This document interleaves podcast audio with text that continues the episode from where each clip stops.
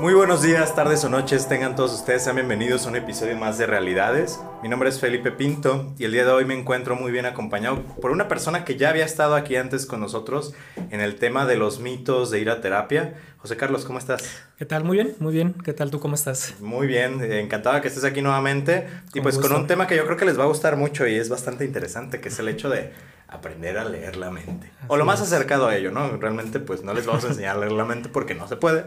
Pero Spoiler alert, claro, pero, esto sería como lo más cercano a, este tema, ¿no? Así entonces, pues vámonos de lleno porque yo creo que todos los que nos están viendo y escuchando probablemente dicen, entonces, a ver, platícame, ¿qué es lo que tengo que hacer para acercarme a la lectura de la mente. Sí. ¿Por dónde iniciamos, José Carlos? Yo creo que podemos empezar por lo que no sabemos hacer los psicólogos, ¿no? Porque existe mucho el mito, hablábamos en el capítulo anterior, que si no por ahí lo pueden buscar también aquí en el mismo podcast, de los mitos, ¿no? De los psicólogos y qué es lo que podemos hacer. Y mucho está la idea de que leemos la mente y que todo el tiempo estamos psicoanalizando.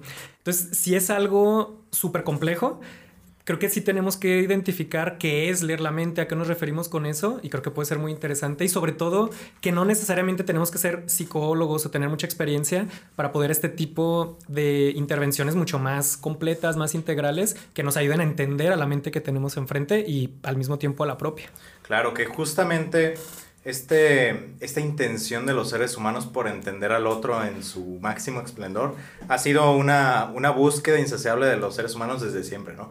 Muchísimas películas existen donde recuerdo hay una película que justo hace poco acabo de ver como el remake pero desde la otra parte.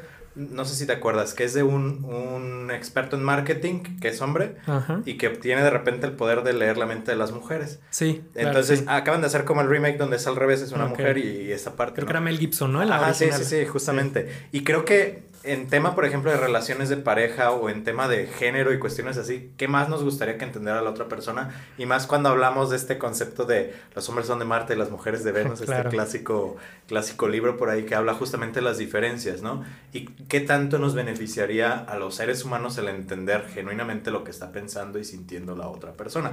Que eso es a lo que nos referimos con leer la mente. ¿Se puede? Sí podemos conectarnos a un nivel, que vamos a hablar un poquito más acerca de eso, pero no, no como tal como concentrarte y, conectarte eso era para que vieran el video, era más bien Exactamente, es que eh, era clickbait para que se vinieran para acá. Oye, José Carlos, antes de iniciar estábamos platicando de un concepto y justamente me explicabas este tema de, de la mentalización. ¿A qué se refiere esto? Porque creo que pues es de lo que vamos a hablar al final de cuentas, ¿no? Claro, sí. Me gustaría eh, dar un paso atrás claro. e inclusive poder entender cómo no podemos separarnos del contexto, ¿no? Y de cómo eso nos va generando pues ciertas formas de vincularnos, ciertas dinámicas, estructuras y que ha cambiado muchísimo, ¿no? Y que a veces decías como este tema de pareja, por supuesto, pero también luego cómo pasa con generaciones anteriores, ¿no? Cuando queremos entender a nuestros papás, a nuestros abuelos, tíos o a otras personas como con nosotros, otros consultantes de otra generación, que se vuelve súper difícil, ¿no? Sí a grandes rasgos, y podríamos esto hablar durante horas, pero a grandes rasgos se dice que antes lo que se vivía mucho y lo que se limitaba y lo que generaba también algunos síntomas psicológicos, incluso psiquiátricos, era como toda esta represión, ¿no? Como esta culpa por tener deseos, ¿no? Deseos prohibidos. Y durante mucho tiempo, pues lo que nos definía como sociedad era sobre todo como después de la Segunda Guerra Mundial y cuando se iba recuperando, ¿no? Como toda la economía y tal, pues el consumo, ¿no? Era lo que nos tenía que dar una estructura y que nos decían incluso nuestros papás y lo estamos viendo ahorita como generación, que tenías que tener una casa, que tenías que tener una familia, que tenías que tener un auto y si se podías cambiarlo cada dos o tres años y darles una educación a tus hijos, ¿no? Entonces era demasiada carga y la parte emocional, la verdad es que no quedaba mucho lugar para ella y sobre todo para los deseos, ¿no? Inclusive había mucha culpa cuando se tenían ese tipo de deseos, que generaba estructuras mucho más restringidas, ¿no? Más este, rígidas. Más rígidas, culpa, ansiedad, depresión, ¿no? Y lo podemos ver. Yo creo que la gran mayoría de las personas, particularmente, y bueno, no es un tema como para entrar el día de hoy, y creo que ni nos correspondería a nosotros, pero particularmente en las mujeres, ¿no? Cómo estaba una represión total y no me vas a dejar mentir y si los que están por ahí viendo el video, escuchando el podcast, eh, lo ven diferente, pero yo sí creo que había muchísima carga y pues mucha depresión, ¿no? Muchísima depresión, ansiedad, estas mamás, personas muy aprensivas y que todo el tiempo dedicaban hacia sus hijos, porque eso era la estructura y no había tiempo para el placer, no había tiempo para la libertad, ¿no? Para los deseos. Y eso ha ido cambiando. Ahora pasando ya bastantes años, creo que estamos viviendo hasta cierto punto lo opuesto, pero no por eso es más sano, porque podemos estar viviendo un vacío, pero por saturación, ¿no? El cómo toda la información que estamos viendo actualmente en la fecha en la que se está grabando esto, pues que si va a haber una tercera guerra mundial o no, y antes era el tema de la pandemia, y antes temas políticos, económicos, es demasiado, ¿no? Lo que está ocurriendo ahí. Y la forma en la que lo regulamos es pues a través de consumo, a través de sustancias, a través de... Y consumo no me refiero, perdón, solo a sustancias, consumo de actividades, consumo de cuerpos, consumo de todo tipo y que al final nos terminamos volviendo un producto, ¿no? Nosotros mismos. Entonces llega un punto en el que es un sinsentido y que es muy difícil poder identificar qué somos, qué sentimos y sobre todo la dificultad para conectar con el otro, ¿no? Entonces podríamos decir que se pasó de la culpa por estos deseos prohibidos o reprimidos a un vacío sin, por saturación, ¿no? Un sinsentido incluso, que la forma en la que lo vamos a llenar es como podamos, ¿no? Con conductas de regulación Puede ser desde conductas de regulación más, entre comillas, patológicas, como decíamos, drogas, em, alcohol, etcétera.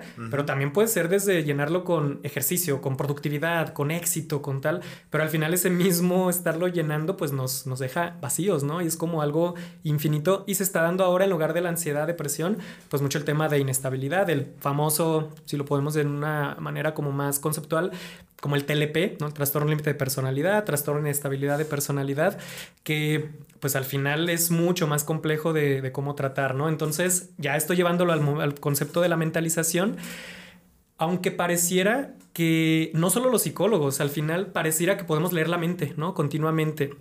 ¿Por qué? Porque estamos todo el tiempo leyendo al otro y estamos como, ok, su intención fue lastimarme, o lo dijo como burla, o él siempre está buscando lo negativo para mí y estamos todo el tiempo como llenando eso desde nuestra perspectiva, pero justo es eso, que estamos leyendo la mente del otro desde nuestra, perspectiva, y no desde la perspectiva del otro. Claro, y, y es importante, digo, lo que decías al principio, ¿no? De la parte del contexto que si bien como dices son dos extremos generacionales, pues por ahí dicen las dos caras de la moneda son la misma moneda y al final de cuentas provocan muchas veces lo mismo, ¿no? Entonces, si entiendo bien, y corrígeme si me equivoco en ese sentido, un ejercicio que vamos a ver al rato, pero si entiendo bien justamente lo que nosotros traemos detrás, nuestras ideas, nuestros aprendizajes, nuestra crianza, nuestro todo y el contexto que va reforzando justamente esto, va formando no sé si el tema vaya por ahí, pero, pero recuerdo este concepto de estos como atajos mentales en los cuales cuando tú hablas con alguien, según tu experiencia previa, lo que intentamos o lo que el cerebro intenta es eficientar los procesos. Y por ejemplo, si yo te conozco, yo hago una imagen mental tuya y digo, ah, he conocido a alguien que se parece mucho a José Carlos, entonces ya lo conozco, entre comillas, ¿no? Ya lo conozco, pero no es así. Genuinamente, pues es a partir de nuestros aprendizajes y qué complicado que la gran mayoría de ocasiones no nos damos la oportunidad de conocer a la persona a través de la conexión, no a través como de este atajo mental. Sí va por ahí, ¿no? por completo, totalmente. De hecho, justo a lo que nos lleva son a sesgos, ¿no? Sesgos cognitivos y que nos hacen sumamente difícil el podernos comunicar. Para responder la pregunta de qué es mentalización, estaba pensando ahorita, ¿no? Que me estaba tomando aquí la bebida en la taza, que la gente realmente no sabe que estamos bebiendo whisky, ¿no? En este momento. No, no, digo, no es cierto, ¿no? estamos bebiendo agua mineral con un poco de whisky.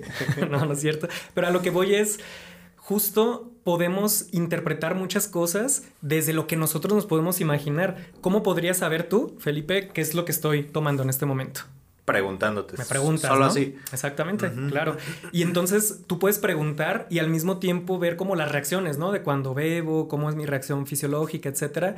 Y mentalizar es esta capacidad de poder, entre comillas, ahora sí llevándolo, poder leer la mente, pero sin estos atajos, sin estos sesgos, sin estos preconceptos o prejuicios y genuinamente buscando entender a la persona que tenemos enfrente, sabiendo que, como la taza, la mente es opaca, ¿no? No podemos ver lo que está en el interior y tenemos que ser muy conscientes de eso. De hecho, en estos de los mitos que estamos hablando de si podemos o no leer la mente, yo creo que si en algo dedicamos muchísimas noches de estudio, experiencia y la regamos muchísimas veces en el consultorio, es justamente en creer que lo podemos hacer, en tomar atajos, tomar interpretaciones, ver una persona y creer que ya la conocemos o que entendemos cómo funciona, cuando todo lo contrario, ¿no? Estamos muy acostumbrados a escuchar para contestar y no para entender.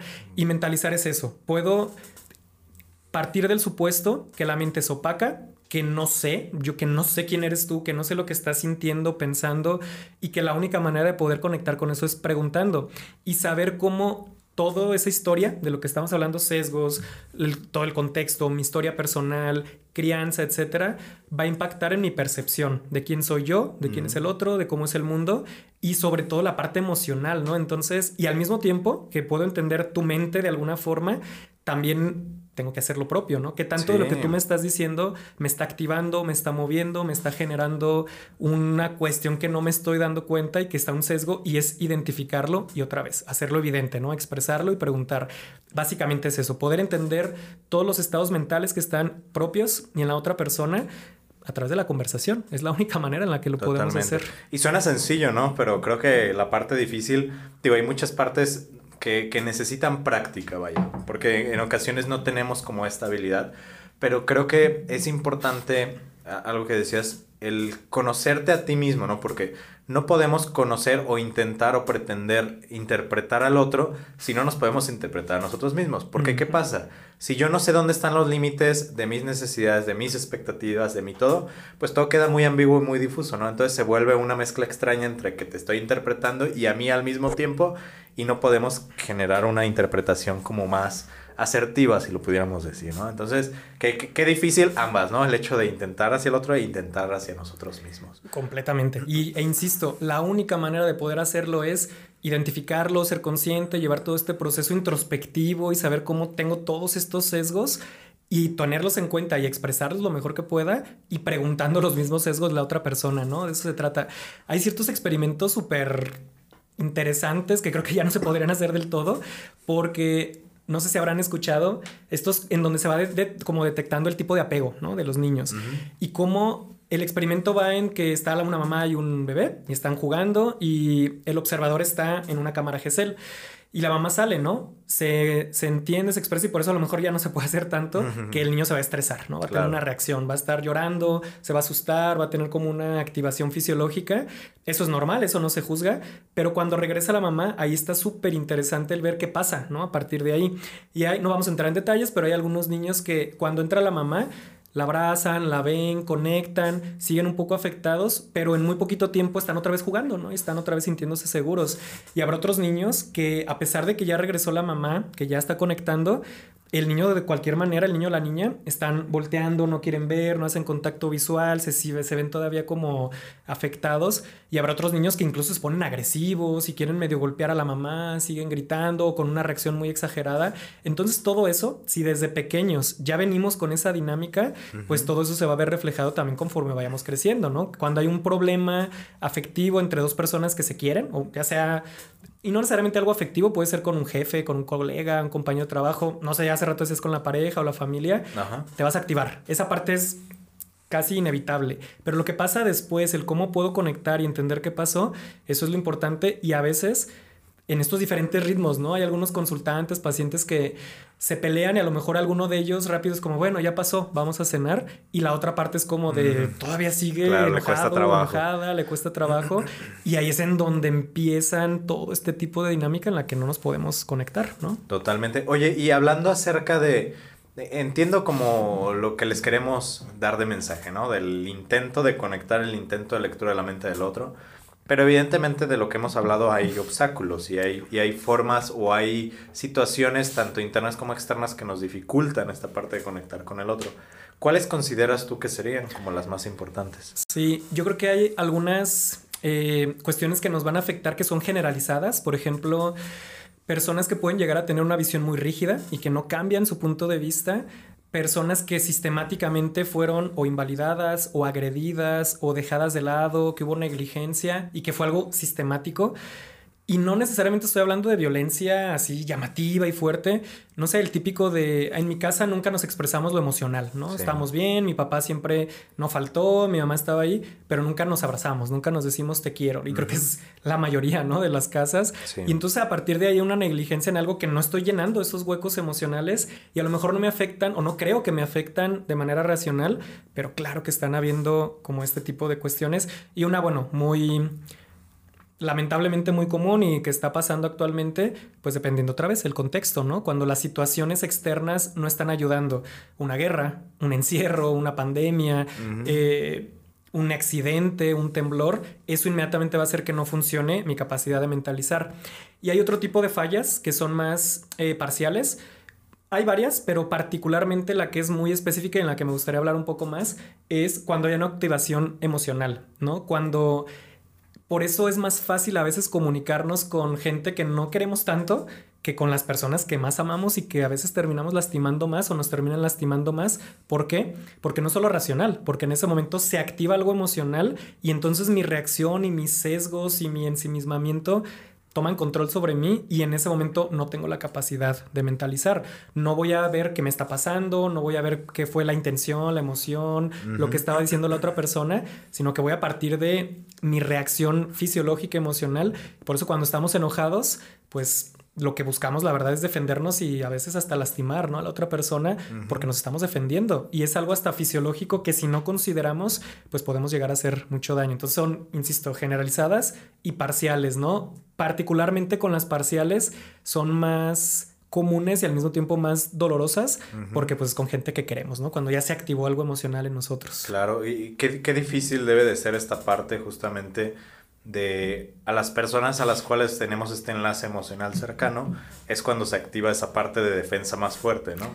Y como dices, ¿no? Eh, tal vez me puedo pelear con alguien de la calle y sí me enojo y sí grito y sí lo que sea, pero no pasa de ello, o sea, genuinamente no quiero herir, no quiero atacar a la otra persona, pero cuando es alguien eh, cercano, tal vez por esta idea de, de traición o esta idea por ahí oculta de de que me va a hacer daño después, de protegerme primero yo antes de que me haga daño, este tipo de cosas, ¿no? Entonces, qué fuerte eso que acabas de decir, bastante. Sí, sí, sí. Y por lo tanto, pues qué responsabilidad tener un vínculo afectivo, ¿no? Últimamente se habla mucho de la responsabilidad afectiva y cómo yo entiendo lo que mi actuar y mi sentir está afectando a la otra persona y al mismo tiempo cómo la otra persona está impactando en mí, pues no es fácil y sí es algo súper importante que tenemos que tener todo el tiempo en cuenta, porque si no pues vamos a hacer mucho daño y nos van a hacer mucho daño. Claro, pues creo que entendemos la importancia de conectar con el otro, conectar con las necesidades propias y del otro para alcanzar a entenderlo de una mejor manera, que es a lo que nos referimos con esto de leer la mente, ¿no? O en este sentido la mentalización. ¿Qué ejercicios o qué cosas crees que los que nos están viendo, nos están escuchando, podrían hacer justamente para intentar o acercarnos a, este estado en el cual lo podemos hacer de una manera más asertiva? Sí, me gustaría primero empezar cómo lo podríamos hacer como terapeutas, creo que es una parte importante. Y esto aplicaría también como amigos cuando es un tercero el que está involucrado, ¿no? Cuando nosotros no estamos activos en ese momento.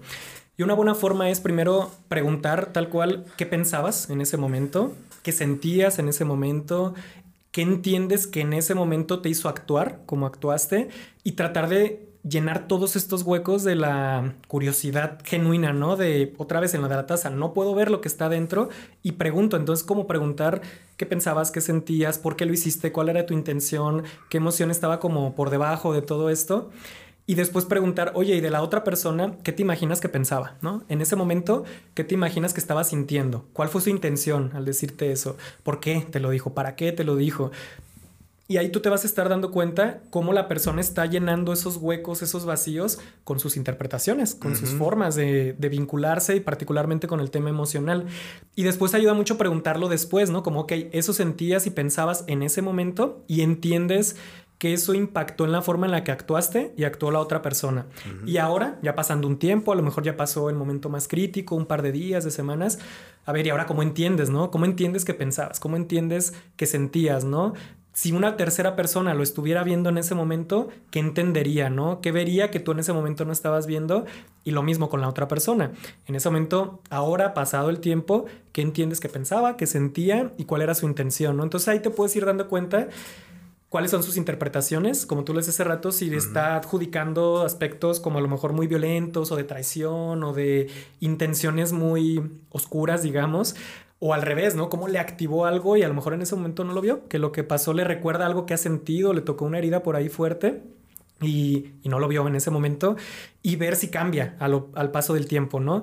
Cuando es muy difícil de poder hacer este trabajo es cuando no cambia, cuando a pesar de que lo vivieron en ese momento y lo van identificando, se quedan con la misma versión. Es que no, lo hizo y de todas maneras fue su intención. Y aunque me haya dicho que no, yo sé que no y me está mintiendo. Entonces es una forma en la que estás viendo si es algo más rígido, si hace una equivalencia con yo sentí que me querías lastimar, entonces debe ser verdad. Y bueno, hay diferentes tipos de fallas y de, de pseudomentalizaciones, ¿no? Eso como en un aspecto cuando tú no estás tan involucrado, cuando estás tratando de acompañar y de poder comprender qué pasó con otras tres personas. Y en el otro aspecto, eh, hay cuatro puntos que yo considero fundamentales al momento de estar hablando con una tercera persona, con una segunda persona, perdón, con alguien que te interesa, con alguien, un amigo, un colega, tu pareja. Y es primero escuchar, ¿no? Esa parte, el primer paso es escuchar, pero escuchar de verdad, escuchar con una curiosidad honesta, realmente querer conectar con lo que está diciendo, es decir, no interrumpir, no cuestionar, no juzgar lo que te están diciendo, realmente estar siguiendo esa conversación.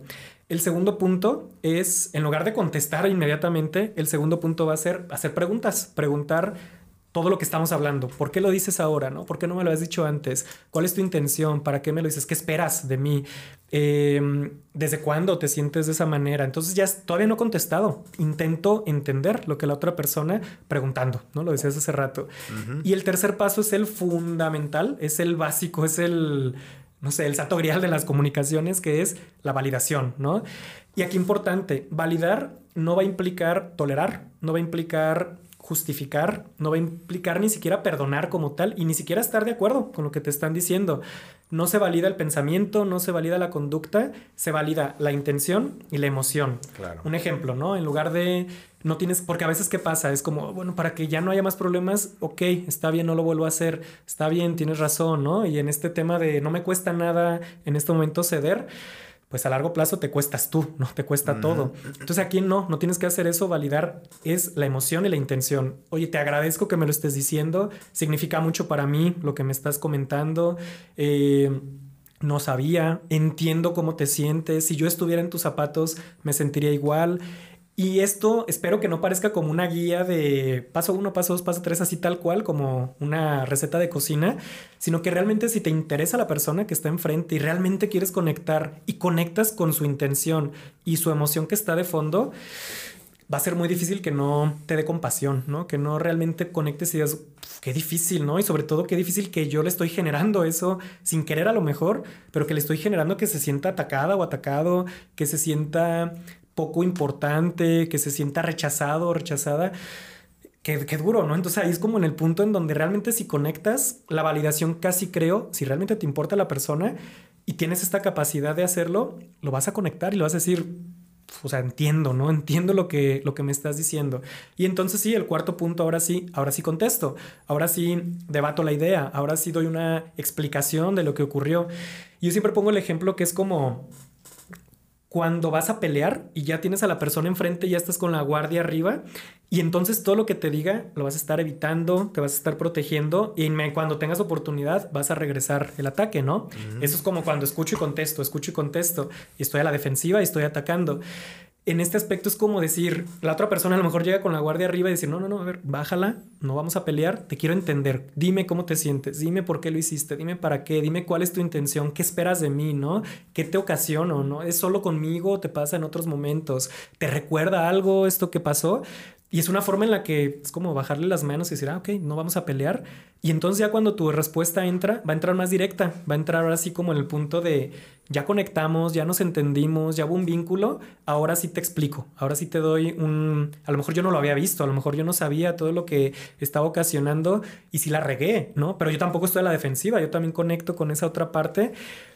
Y entonces es, dime si me equivoco, las personas que están escuchando y viendo el video o el podcast, aunque no llegues a un acuerdo, aunque no se solucione muchas veces el problema, el hecho de sentirte escuchado, entendido, que se vale lo que estás sintiendo y que tu intención se reconoció, es súper liberador y es como muy, te hace un vínculo muy profundo, aunque al final a lo mejor no estén de acuerdo, aunque al final eh, la respuesta no lleguen a un acuerdo, no lleguen a un fin como último ideal, porque luego es la idea, ¿no? Como vamos a hablar hasta que lo resolvamos a veces no se va a resolver, a veces con conectar y entender lo que la otra parte experimentó es más que suficiente y se siente bien, ¿no? Entonces podrás decir, bueno, tenemos mucho que hablar, que acomodar, vamos poco a poco, pero mi intención fue entenderte y conectamos, ¿no? Y esa parte es súper bonita. Y eso cuando conectas con un amigo, con una amiga, con tus padres, no se diga con tu pareja, o sea, es como muy muy liberador, es muy bonito. En cambio, esas conversaciones que terminan más enojados, más tensos, más atacados,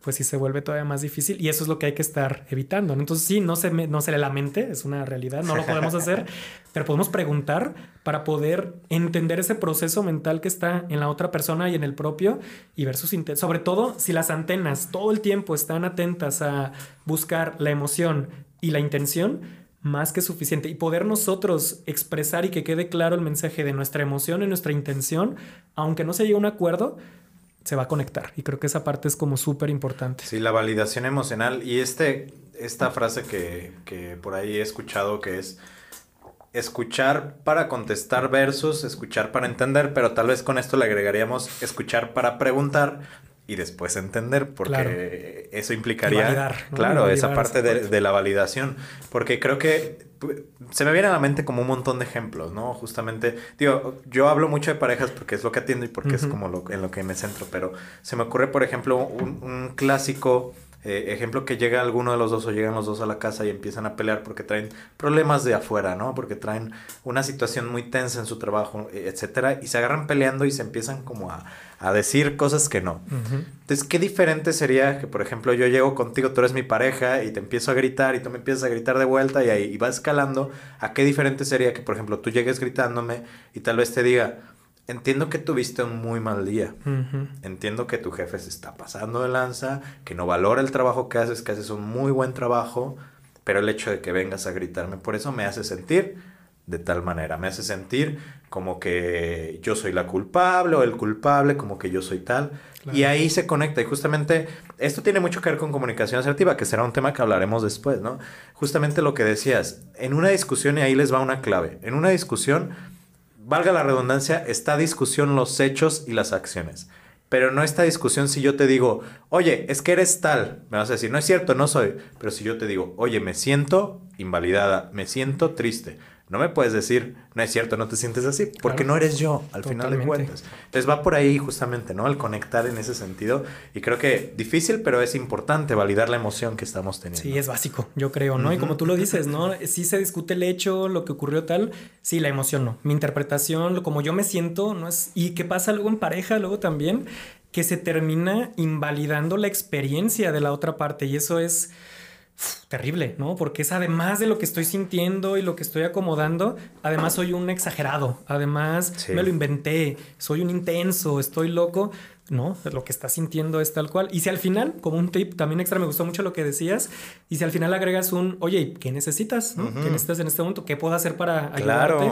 Y si la otra persona claramente sabes que necesito un tiempo, necesito algo de bajar o quiero distraerme o quiero hablar de esto, ya te responderá. Pero si no, olvídate, todo lo vamos a tomar personal y va a haber sesgos y se va a ir alimentando además ese propio sesgo y se va a reforzar y reforzar hasta que ya no conecto con nadie, ¿no? Y creo que está pasando actualmente, es más difícil conectar con las personas por esta saturación, por este vacío del que hablábamos y hay que conectar con ese vacío. Da miedo, es difícil, pero es la única manera que yo conozco de poder vincularte realmente con otra persona. Claro, y el preguntar eso último súper importante, ¿no? ¿Qué necesitas?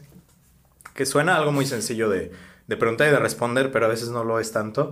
Sin embargo, cuando se hace, pues no sé, necesito tiempo, necesito que me comprendas, necesito que dejemos de hacer esto, necesito tal cosa, se hace como el proceso inverso de estos sesgos de los que hablamos, ¿no? Cuando yo preinterpreto lo que tú quieres, lo que tú piensas, lo que tú haces, ahora como ya sé lo que necesitas, me empiezo a conectar contigo y tal vez, si todo sale bien en un futuro, genuinamente te voy a leer la mente. Y genuinamente cuando me digas, ¿sabes qué? Me siento este, triste yo sé qué es lo que necesitas o puedo conectar con lo que necesitas, ¿no? Pero de una manera real y de una manera validada, vaya. O sea, no, no porque yo pienso que a lo mejor te sientes enojado y pienso que necesitas tiempo, me voy a ir de repente que estamos discutiendo, ¿no? Porque es que eso es lo que querías, es lo que buscabas, ¿no? Cuando no es así. Entonces el preguntar continuamente qué necesitas después de escuchar, después de validar, después de todo este, este tema que hemos estado hablando, nos puede ayudar a crear relaciones genuinamente de lectura de mente mutuas. Claro,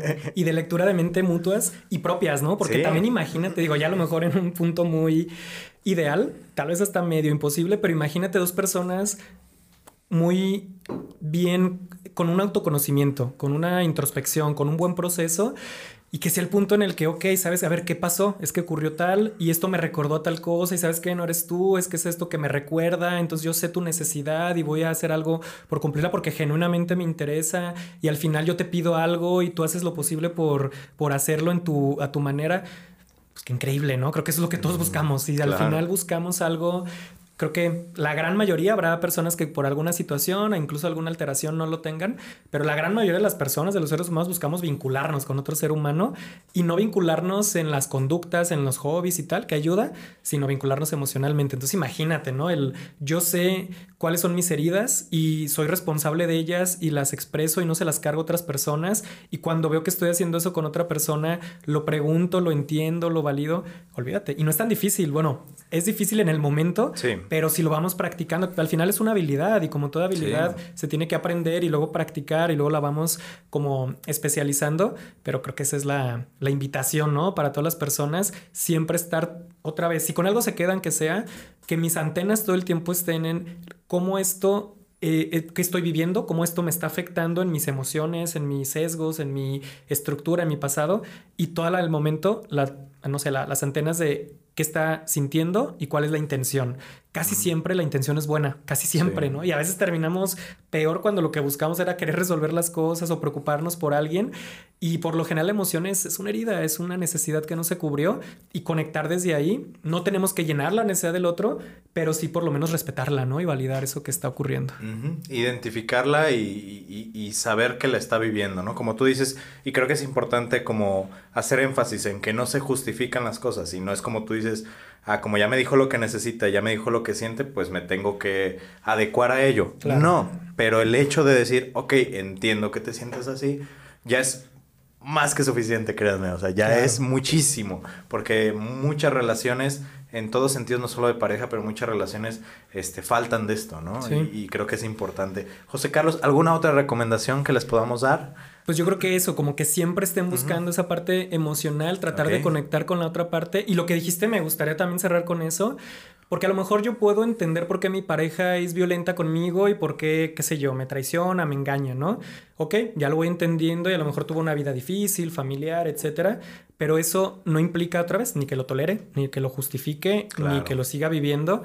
Porque después de una validación es, oye, ¿sabes que Ya entendí con esa necesidad, ya entendí, ya conecté con esa herida pero trabájala, ¿no? Creo que también es, pero yo no puedo soportar esto, yo no voy a tolerar tal cosa. Entonces, esto que quede claro, no estamos hablando de dar el avión, no estamos hablando de ceder todo el tiempo y justificar porque entendí, sino ya entendí, hago mi parte y te pido también responsablemente que hagas la tuya, ¿no? No me vuelvas a faltar el respeto, no me vuelvas a a golpear, no sé, o me golpeaste y aunque entienda por completo, al menos ya no me la tomo personal, pero tomo mis medidas y mis decisiones y me alejo. Entonces creo que esa parte es súper importante y bueno, a lo mejor hasta una... Eh, recomendación un poco sinvergüenza, pues que vayan a procesos de terapia, ¿no? Creo que esa parte sí es súper importante porque ahí conectan con esas heridas, conectan con esas necesidades, aprenden este tipo de dinámicas para luego vincularse con otras personas y, y pues que su vida se enriquezca en todo sentido. Totalmente. Y es una recomendación que les hacemos todos los episodios, así que no te preocupes. perfecto. Perfecto, pues muchísimas gracias José Carlos, la verdad es que es un tema que da muchísimo de qué hablar, ¿no? Creo que hasta nos quedamos cortos en muchos sentidos. Ya después, ojalá que aceptes una nueva invitación para elaborar algunos otros conceptos este, y, y que especifiquemos más en ellos. Pero pues por lo pronto, muchas gracias, José Carlos. ¿Dónde te pueden encontrar en redes sociales para que te contacten? Primero, con mucho gusto. Cuando me invites, yo estoy más que dispuesto y más si hay whisky aquí en la taza. Perfecto. claro. Eh, y bueno, está en Reconocer Salud Mental. Creo que por ahí es la clínica que, que, en la que estoy trabajando, la que fundé. Entonces, por ahí se pueden comunicar y creo que es la mejor forma. Y por ahí vamos a estar también subiendo información, tips y tal, como para que por ahí puedan contactar. Y sin pena, si hay dudas, comentarios, etcétera, pues ahí estaremos con toda la disposición para poder apoyar. Perfecto. Muchas gracias. En la pantalla, en la descripción van a aparecer los datos de José Carlos de la Clínica de Reconocer, eh, que no es por nada, pero lo recomiendo bastante. Ahí tienen todos los servicios. Y a mí a nivel personal me pueden encontrar como F Terapeuta, al podcast como Realidades Podcast en todas las plataformas. Recuerden que ya últimamente estamos más activos en YouTube, entonces acuérdense, manita arriba, compartir. Este, si alguien le sirvió o conoces a alguien que pudiera servirle, compártele ya sea en su modalidad de, de audio, en su modalidad de video, nos ayudaría bastante. Y pues ojalá que de verdad me aceptes una nueva invitación, José Carlos. Muchísimas gracias. Muchas gracias a todos ustedes por escucharnos, por quedarse aquí con nosotros y nos vemos el siguiente episodio. Hasta luego.